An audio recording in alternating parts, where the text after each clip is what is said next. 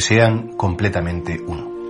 A Jesús le importa mucho la unidad, porque donde está Dios hay unidad. Dios es uno y trino. Son tres personas formando una única divinidad, en una única divinidad. No son tres dioses, es un único Dios en el que hay relaciones personales de conocimiento y de amor.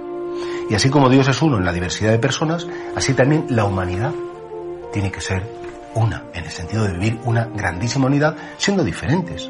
Fijaos, donde está el demonio, siempre hay acusación. Y porque hay acusación, hay división. Y porque hay división, hay enfrentamientos. Y porque hay enfrentamientos, al final hay dolor, pena y muerte. Y sin embargo, el cristiano es alguien que porque tiene que ser imagen y semejanza de Dios, porque sabe que esa es su vocación, reproducir los rasgos de Dios por medio del Espíritu Santo en su vida y en la de los demás, pues es un alguien llamado a construir unidad. Nosotros tenemos que ser completamente, primero, esa unidad de vida dentro de nuestro corazón. No puede ser que yo diga una cosa y luego haga otra. No puede ser que yo de cara a un tipo de personas me porte de un modo y de otro tipo de personas me porte de esa unidad de vida que es esencial. Después, la unidad en la familia.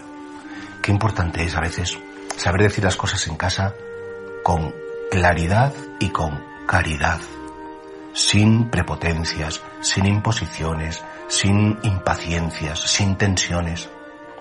Es difícil construir la unidad, es muy fácil romper y es muy difícil mantener unidos a unos hijos, a unos cuñados, a unos nietos, a un matrimonio y sin embargo nos hemos comprometido con la unidad porque la unidad es de Dios. Luego, por supuesto, una unidad dentro de nuestras comunidades cristianas en las parroquias, en los grupos donde estamos, no podemos ir con chismes, con críticas, esa fíjate, el otro, y eso pasa mucho en la iglesia, ¿eh? que a veces tenemos una lengua muy rápida y que porque criticamos y hacemos divisiones nos clasificamos en grupos, en modos de ver, de pensar, y ese es de ese grupo, ese es del otro, al final también estamos faltando la unidad. Y esa unidad que se da en la parroquia, tenemos que ser también constructores de unidad en la sociedad, entre, entre los hombres, entre las naciones. El Papa en ese sentido es el pastor universal que en torno a él hacemos unidad, en torno a Cristo. Y la iglesia es un sacramento universal de salvación y la iglesia es un signo de unidad para todos los hombres porque la iglesia nos recuerda a todos que somos amados de Dios y que sí somos hermanos, pero no una fraternidad universal, como se dice ahora, sin padre. Tenemos una fraternidad porque tenemos todos un padre común, que es Dios nuestro creador.